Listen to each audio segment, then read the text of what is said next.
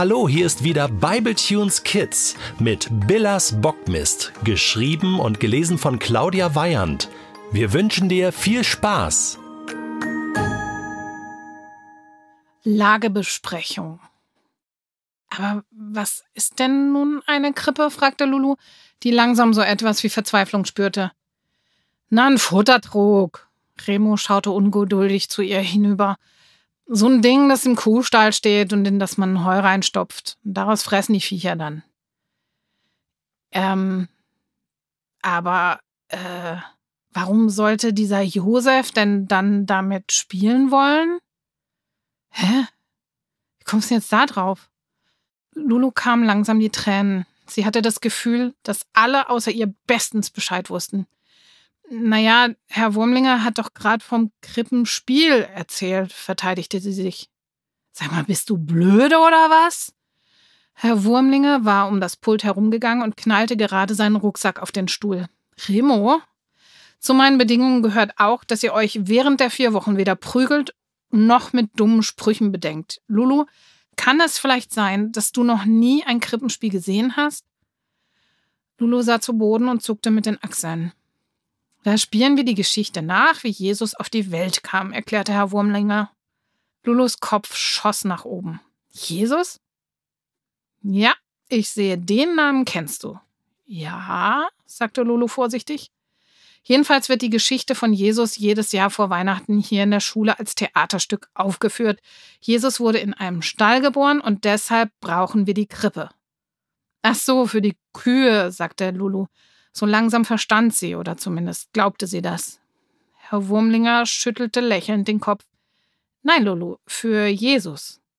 Jesus frisst Heu? Lulu kam die Sache nun wirklich sehr seltsam vor. Remo kicherte, doch Herr Wurmlinger sah Lulu sehr ernst an. Du hast noch nicht so viel über die Weihnachtsgeschichte gehört, was? Macht nichts, Lulu. Als Jesus zur Welt kommen sollte, hatten seine Mutter Maria und ihr Mann Josef keine Bleibe. Nur in einem Stall war noch Platz. Dort wurde Jesus geboren. Und dann wickelten sie das Baby in Tücher und legten es in die Futterkrippe. Denn da drin war es trocken und warm. Sie haben Jesus in einen Fressnapf gelegt, staunte Lulu. Letztes Jahr war es sogar ein Kochtopf, gab Remo von sich und bekam wieder einen Lachanfall. Jesus im Kochtopf. Das muss ich Benny erzählen, murmelte Lulu. Wenn ihr noch mehr Fragen habt, sprechen wir nach der Schule drüber. Jetzt räumt bitte die Stühle weg, der Unterricht fängt bald an, sagte Herr Wurmlinger und wühlte in seinem großen Rucksack nach seinen Stiften. Als Benny in die Klasse kam, wollte er gleich wissen, welche Strafe denn nun gegen Lulu und Remo verhängt worden war. Aber Herr Wurmlinger war an diesem Tag eben überpünktlich und so begann der Unterricht, sobald die Kinder saßen. Erst in der ersten großen Pause hatten sie Zeit zu reden. Und was hat er euch als Strafarbeit gegeben? fragte Benny und knabberte an einem Müsliriegel. Sie saßen wieder unter der Treppe, diesmal nicht aus Angst vor Remo dem Schrecklichen, sondern einfach, weil es hier gemütlich war. Wir müssen den Kochtopf ersetzen. Benny nestelte an dem Papier seines Riegels. Naja, das klingt ja gar nicht so. Hä? Was denn für ein Kochtopf? Den Weihnachtstopf, sagte Lulu.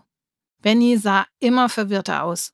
Ach, Benny, ich bin ja froh, dass du mich so anschaust. Heute früh habe ich mich nämlich genauso ahnungslos gefühlt wie du jetzt. Lulu setzte sich im Schneidersitz auf eine Kiste und erzählte von dem Krippenprojekt mit Remo. Benny pfiff leise durch die Zähne. Wow, vier Wochen also. Wahrscheinlich sogar weniger, wenn ihr euch mit dem Bau der Krippe ranhaltet. Ist sicher nicht so schwer. Ja, das glaubst du. Du bist doch der Jesus-Experte. Eigentlich müsstest du das Ding bauen, maulte Lulu. Ich kann dir gerne helfen. Also, wenn der Wurmlinger das erlaubt. Echt? Mensch, Benny, das wäre ja einfach genial. Du kennst dich doch mit dieser ganzen Jesus-Sache viel besser aus als ich. Und Remo faselt hauptsächlich von einem Kochtopf. Wenn du mitmachst, wird's nur halb so schlimm. Lulu sah ihn grinsend an. Und das Beste daran, Remo darf dich in dieser Zeit weder beschimpfen noch vermöbeln. Das gehört nämlich zu unserer Abmachung mit Herrn Wurmlinger. Benny stand auf. Los, fragen wir den Wurmlinger.